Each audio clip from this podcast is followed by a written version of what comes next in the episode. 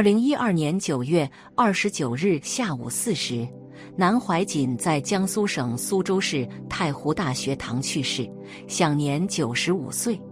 消息传出后，不少人表示哀悼，惋惜国学大师离去。然而，在港台地区，学术界却异常安静。台湾作家杨照在网上说：“被问到台湾有谁能评论南怀瑾，我只能回应：难啊！他最近二十年在台湾几乎没有读者。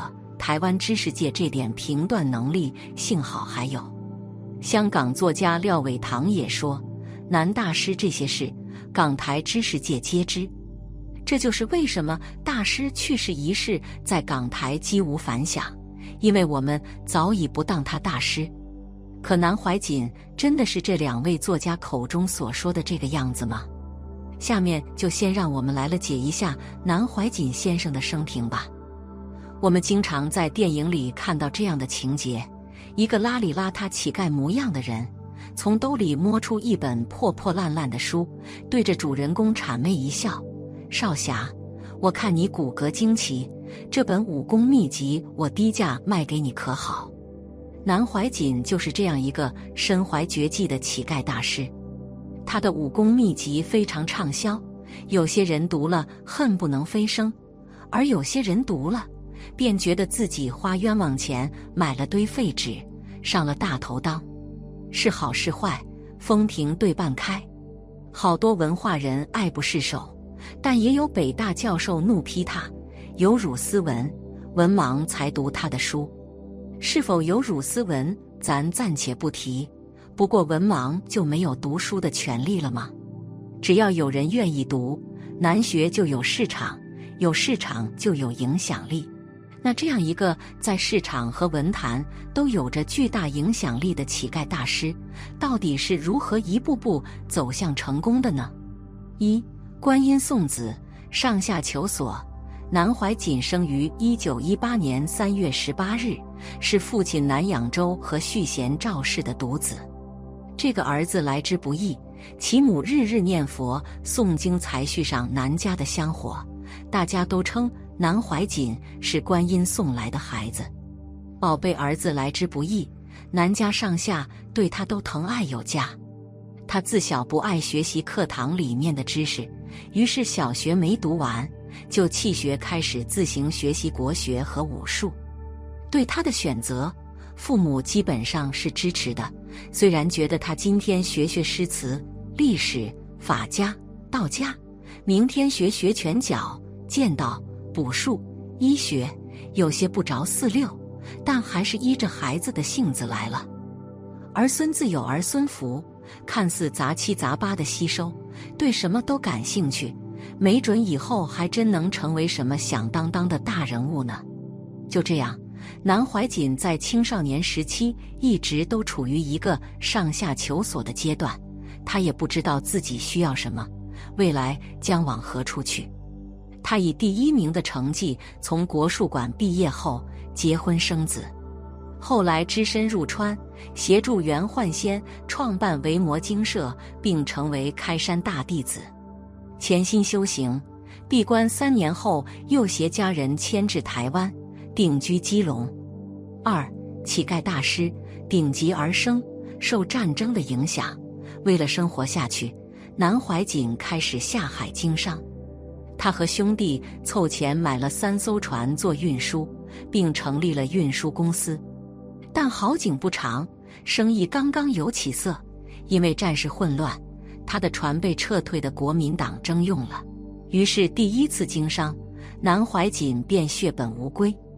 后来，南怀瑾决定利用自己的特长，撰写出版与佛法相关的书籍销售。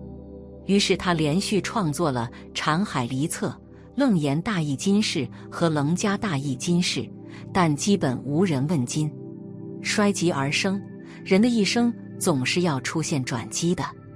南怀瑾的转机就是在杜月笙的引荐下，认识了他的得力手下杨管北。杨管北当时身体已经不好，无心管理帮会事宜，只专注研究养生打坐，这正对了南怀瑾的路子。虽说一开始杨管北对南怀瑾这个小他十来岁的男人爱答不理，但经过六年的交流，功夫不负有心人，南怀瑾终于将他收为座下弟子。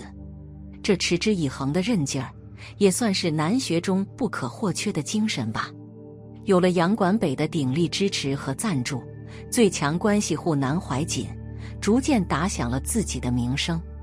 编著《中华五千年史》《中华民国纲史》的文学大家张其云也注意到了南怀瑾，他邀请南怀瑾到自己创办的中华文化大学教授理学，并诚邀其出任理学院院长。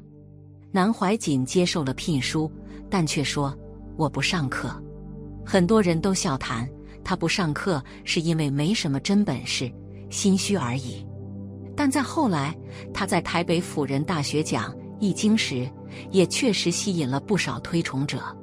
三，老子他说，返璞归真，在文学、经济乃至科学领域，都有一个现象：一些严谨的学者，他们并不出名，或者说他们不以出名为成功的标志，所以市场上、圈子里就会出现很多被专业人士诟病的作品。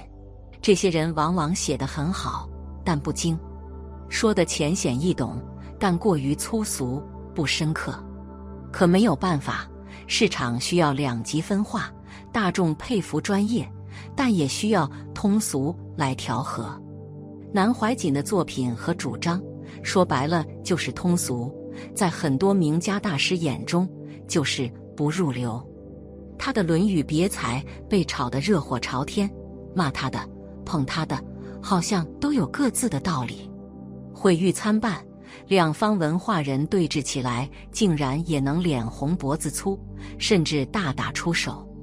要说《论语别裁》不正宗、毁经典，有辱传统文化，这要看从什么角度去看。南怀瑾在书中不以说教为主，而是用自己对世人的看法。结合自身经历和对世事的感悟，提出自己的主张。他不教读者如何做人，也不费劲灌输什么价值观，知如实道来自己看世界的方式。也正是他强烈的个人风格，为经典带来了新的生机，注入了新鲜的血液。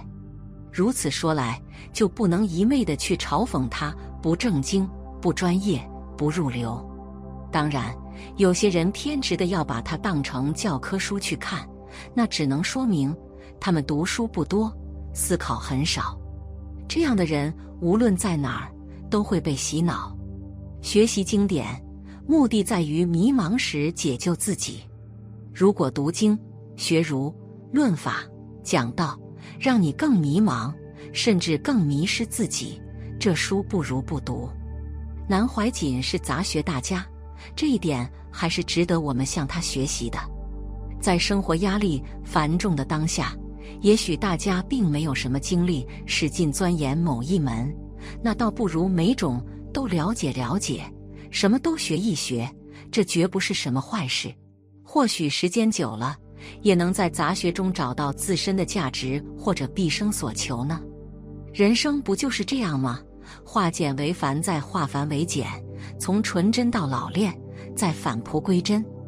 南怀瑾的一生精彩又立体，他有自己独到的思考方式和剖析角度，这让很多人在他的引领下进入了修行门。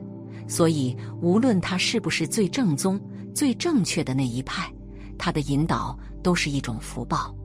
乞丐大师领进门，武功秘籍已到手，至于之后的路该怎么走？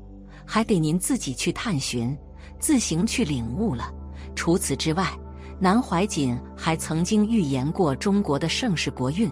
他说：“这一百多年，由太平天国时期开始，受尽了欺凌，受尽了侮辱；实际上，由乾隆、嘉庆开始，这个民族开始走到衰落的路。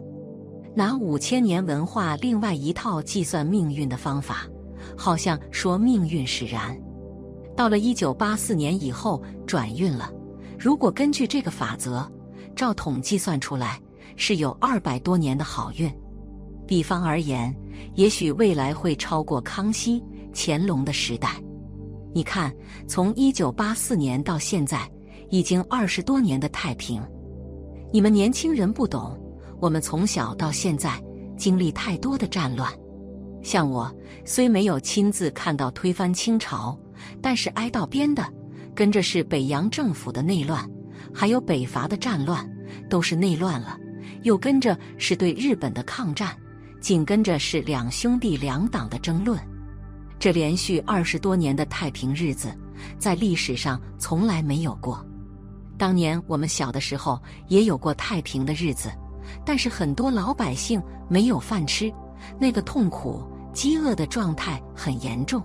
现在固然还有贫困地区、边缘地区，但比过去好多了。剩下的就看我们怎么样努力了。